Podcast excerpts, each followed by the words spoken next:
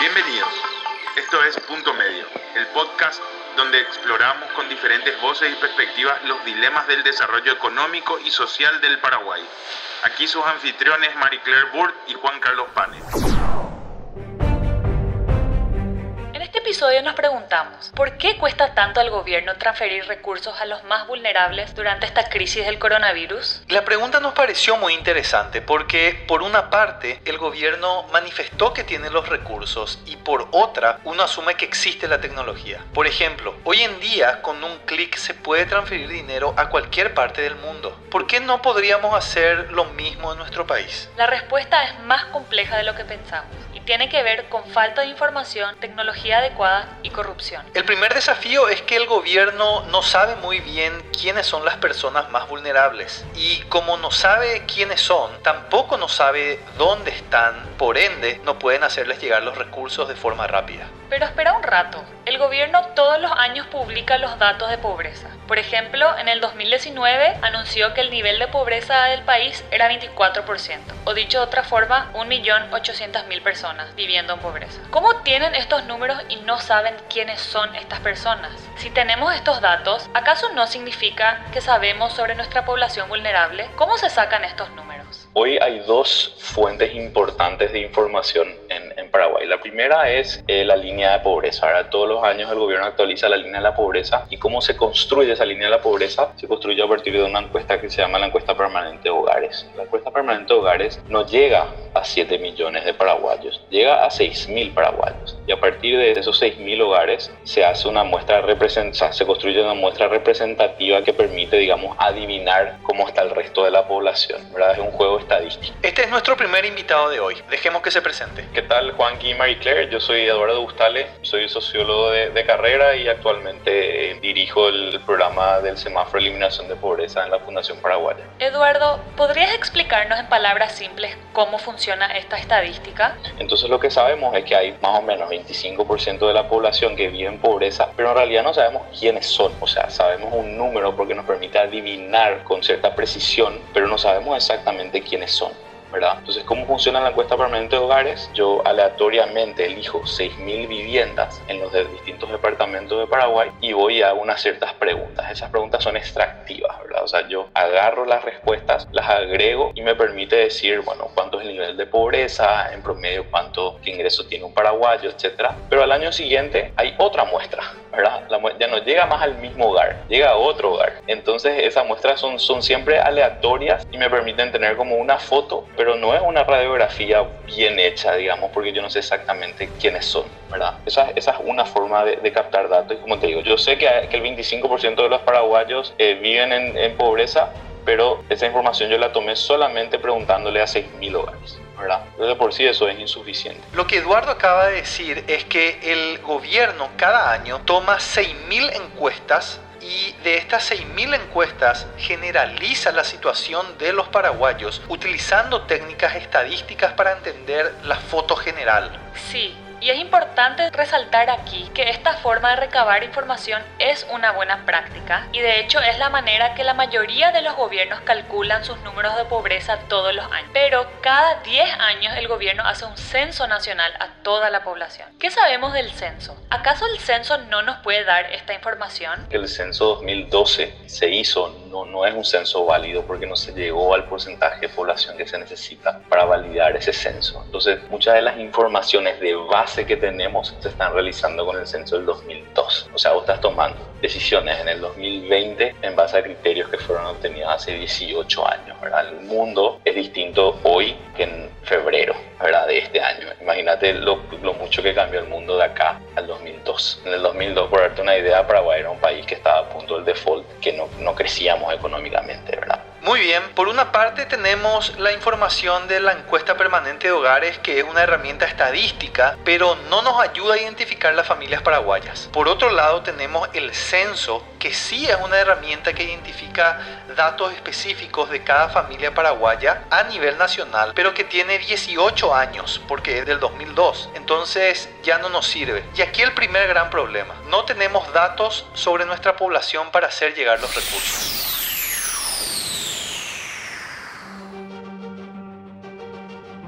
Hagamos una transición a los programas sociales, que sabemos focalizan sus esfuerzos en la población más pobre. ¿El gobierno no sabe quiénes son estas personas? De Coporá creo que llega a más o menos 150 mil hogares. Se construye a partir de una ficha social. Entonces, en resumen, la ficha social sí me permite tener información sobre quién es, ¿verdad? O sea, esta persona se llama Juanqui, esta persona se llama Mary Claire, ¿verdad? No es solamente una muestra. El problema es que llega solamente creo que a 200 mil personas en total, ¿verdad? Creo que son 150 mil de, de, Coporá o 250 mil, ¿verdad? Entonces son solamente 250 mil hogares, pero en Paraguay hay eh, 1.500.000 hogares, ¿verdad? O sea, hay 1.200.000 150.000 hogares que no tenemos mucha información, ¿verdad? Entonces la información de por sí es, es, es carente, ¿verdad? O sea, no, no, no, no tenemos información. Muy bien.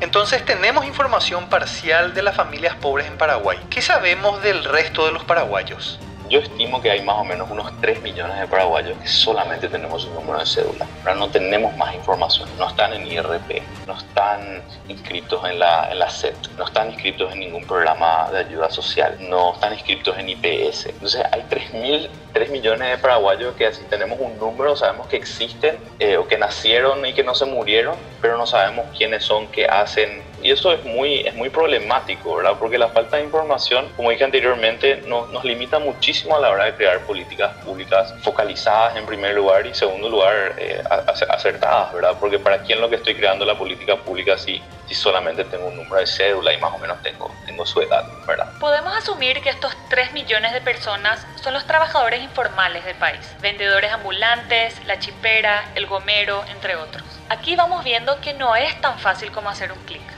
sabemos que la falta de datos es un gran primer problema. Y lastimosamente, para agregar más obstáculos a la falta de información, es importante decir que la generación de información en Paraguay tiene otro problema estructural que está relacionado a que no hay números de calles ni códigos postales, la gente cambia de dirección y de número de celular frecuentemente y todo esto complica la generación de datos. Vayamos al siguiente problema. Teniendo en cuenta la falta de datos y agregando la crisis del coronavirus, ¿qué hizo el Estado para llegar a las personas con apoyo social? Básicamente, como no había información, puso la carga de la generación de información en las personas. Esto significa que pidió a las personas que hagan una solicitud a través de una plataforma web del gobierno, pero esto creó otros problemas para las personas vulnerables. Nuestra siguiente invitada nos ayudará a entender qué problemas trajo para las personas vulnerables. Dejemos que se presente. Soy Mari Carmen Sequera, soy abogada, trabajo en una ONG que se llama TEDIC. Hace ocho años que, estamos liderando un proyecto de un grupo de jóvenes multidisciplinario que, que trabaja en la defensa y promoción de los derechos humanos en Internet. Mari Carmen, ¿cuáles son los desafíos para las personas vulnerables? Según la última publicación de CEPAL, que no es, tan, no es bastante nueva con relación a Paraguay, el quintín más, más bajo representa acceso a Internet, creo que es un 20% de, de, de, esos ingresos. Entonces, bastante caro Internet en, en, en, nuestros países hace que cualquier solución tecnológica no permee y no sea realmente una solución costosa, ¿eh? Ese es el primer gran problema. ¿Podrías referirte al uso de la tecnología? Estamos hablando de, de, grupos que no tienen alfabetización digital, como están muy acostumbrados solamente a WhatsApp, hace que limite también la capacidad de utilizar otro tipo de herramientas. Imagínense lo que le estamos pidiendo a, a ellos que no conocen otro tipo de tecnología, o sea, de, de aplicaciones. Esto es muy interesante porque hablamos con muchas personas vulnerables que nos comentaron sus problemas con los subsidios del gobierno como Ñangarecó y Putibó. Entre ellos, que el sistema se saturaba, que no era muy clara la diferencia entre ambos programas, que no supieron llenar el formulario, se quedaron sin saldo o intentaron muchas veces y la web nunca respondió. Esto causó mucha frustración. Yo creo que se saturó, algo saturado el momento, yo creo que la gente ya estaba toda desesperada y vino, se, se saturó. Después el tema de Putibó, dijeron que los que se inscribían en Ñangarecó no podían inscribirse más en Putibó. Después leyendo, leyendo, informándome, sí, probé y en la segunda, tercera tanda ya salí beneficiada. Ella es nuestra tercera invitada, Lourdes. Vive en Capiatá con sus tres hijos. Ella y su marido tuvieron que parar de trabajar por completo por la cuarentena y nos contó su experiencia solicitando el subsidio del gobierno. Y es muy estresante, es muy estresante porque, en, en fin, te, tiene ahí como a 20 a media hora, te todo, dice, ¿sabes qué, señora? Hay que esperar, hay que esperar, eh, hay que esperar. Y creo que estamos en una situación, al menos donde tenemos, si tenés criatura, que no hay espera.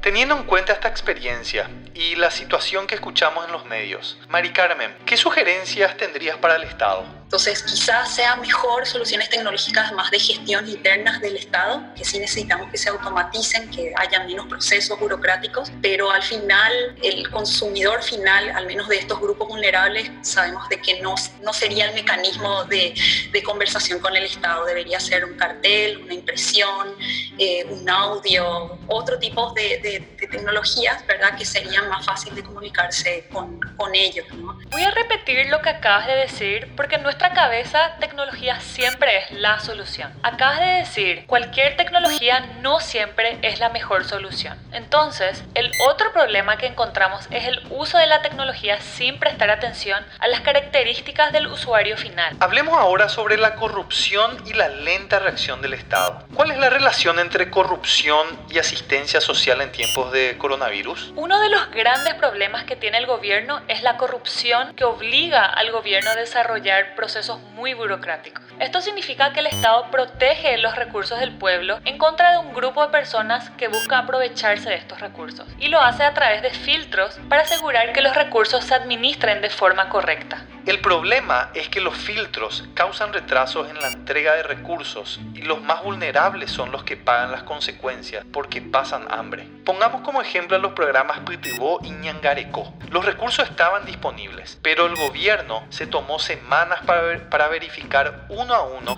que las personas que solicitaban realmente cumplían los requisitos. En pocas palabras, el gobierno da mayor relevancia al proceso de exclusión que al de inclusión a causa de la corrupción. Y aquí es bueno aclarar que no solamente las personas vulnerables son víctimas de la corrupción, sino toda la población paraguaya. Ya hablamos de por qué el gobierno necesita datos para tomar decisiones y crear políticas públicas. Ahora, para terminar la discusión, debemos hablar sobre la protección de los datos públicos. Mari Carmen, sabemos que TEDIC, la organización en la que trabajas, realizó una investigación sobre la base de datos del sector público. ¿Podrías contarnos qué investigaron, qué encontraron? Hicimos una entrevista de nueve instituciones del Estado, una publicación en 2017 donde analizamos en base a principios, eh, principios de los estándares de datos personales, cómo ellos cuidan sus bases de datos. ¿Y qué encontraron? Que hay una ausencia de regulación local con relación a una protección integral de datos personales. Hay muchas instituciones que están almacenando datos, no sabemos quiénes son los responsables, entonces en caso de abusos no hay garantías ni herramientas para que la ciudadanía haga las denuncias en caso de, de, este tipo de situación. Eso es un problema bastante importante de identificación del responsable. ¿Qué necesitamos para crear bases de datos confiables, seguras y que respeten los estándares internacionales? Creo que necesitamos una ley integral de datos personales para poder almacenar esa base de datos que hoy el Estado lo está haciendo de manera legal, ¿verdad? no solamente legítima, y con, en base a los estándares internacionales de almacenamiento de bases de datos para que sea más fácil no solamente su trazabilidad, eh, análisis de bases, de muestras, sino también un uso ético de ese tipo de bases de datos. ¿Cómo me afecta de forma concreta que no haya regulación sobre el manejo de mi información personal? En otras palabras, ¿qué tipo de información yo no querría como ciudadano que se sepa sobre mí? O si se sabe cierto tipo de información, ¿cómo me afecta y qué consecuencias tendría? Yo quiero solicitar un servicio de seguro médico y sé que mis antecedentes familiares tienen, por ejemplo, eh, cáncer y otra actividad, entonces el seguro médico no me quiere asegurar, por más que sea un derecho, ¿no? Los famosos casos de Inforconf, ¿verdad? Donde eh, familias no pudieron inscribirse, inscribir a sus hijos en los colegios porque uno de ellos estaba en Inforconf. No tiene nada que ver que este sea una persona deudora, pero eso no le dio la posibilidad de inscripción a un colegio a su familia. Volvamos a hablar con Eduardo. ¿Existen experiencias en el país, afuera del gobierno, que están relacionados a buenas prácticas del uso de información y datos para ayudar a la gente? Eh, nosotros en Fundación Paraguaya tenemos eh, una metodología de trabajo que se llama el semáforo de eliminación de pobreza. Y en este caso nosotros trabajamos sobre la problemática de la pobreza. Entonces, en concreto, ante esta necesidad de alimentarse, ¿verdad? Tanta gente que se quedó sin, sin un ingreso, por sobre todo sin poder comer, eh, nosotros por suerte teníamos información que sacamos en segundo, ¿verdad? ¿Cuáles son los hogares que dijeron que tenían problemas para alimentarse, ¿verdad? Y lo sabíamos. Y fuimos hasta esos hogares y acudimos con kits de alimentos, ¿verdad? También sabemos los hogares que tienen hijos versus los que no tienen hijos. Entonces podemos acudir con un tipo de kit a la casa que tiene hijos, le podemos traer llevar yogures y leche y a la que tiene tal vez menos miembros le llevas un kit más pequeño. Con eso te ahorras muchos recursos. Muy bien, nuestra última pregunta es, ¿hay alguna oportunidad en esta crisis, Eduardo? La información te da muchas posibilidades de ahorrar recursos, ¿verdad? Y hablamos en Paraguay de, de, una necesidad urgente de ser más eficientes con los gastos del Estado y mayor información nos va a permitir ser más eficientes. Capaz o no es capaz, este es el shock que necesitamos para realmente movilizarnos eh, como sociedad y como gobierno para poder saber quiénes son los paraguayos, qué necesitan los paraguayos, qué desean los paraguayos eh, y con esa información crear mejores políticas públicas. Mari Carmen, el, mejor estado para poder pensar es un pensamiento colectivo a través de, un espacio de gobernanza de, diferentes actores, porque sabemos que hay muy, muy buenas intenciones de todos, los, de, de, todos los sectores, ¿verdad? En el grupo donde nosotros nos movemos, que tiene que ver con emprendimientos de tecnología cívica, un montón de gente está queriendo ofrecer soluciones tecnológicas,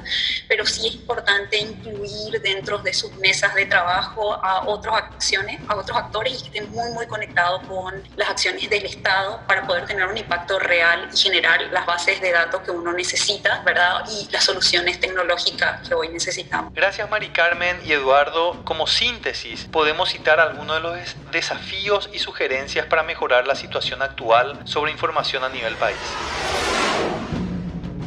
El primer problema es que no hay base de datos nacionales que nos informen quiénes son y dónde están los paraguayos. El segundo problema es que no hay diálogo entre el uso de la tecnología y los potenciales usuarios. Entonces se desarrollan tecnologías que no son útiles o prácticas. El tercer problema es la corrupción, que obliga a tener muchos filtros a costa de eficiencia y rapidez en la reacción. Y por último, existe una falta de normas y protocolos de seguridad que garanticen el uso correcto de los datos. Queremos terminar señalando solamente los problemas, sino también las oportunidades. Este es un gran momento para trabajar de forma colectiva y conversar entre todos los actores para generar las reglas de juego que gobiernan el uso de datos. Así el gobierno y todos los actores pueden canalizar sus recursos de forma rápida, pero garantizando los derechos de todos. Les invitamos a que conversen con nosotros a través de nuestras cuentas de Twitter, Facebook y página web. Nos pueden encontrar en puntomedio.org, Facebook y en Twitter arroba y nuestra página web también tiene recursos como los perfiles de los entrevistados y algunos documentos de referencia. Gracias por acompañarnos. Esto fue Punto Medio, el podcast donde exploramos con diferentes voces y perspectivas los dilemas del desarrollo económico y social del Paraguay. Gracias por escucharnos.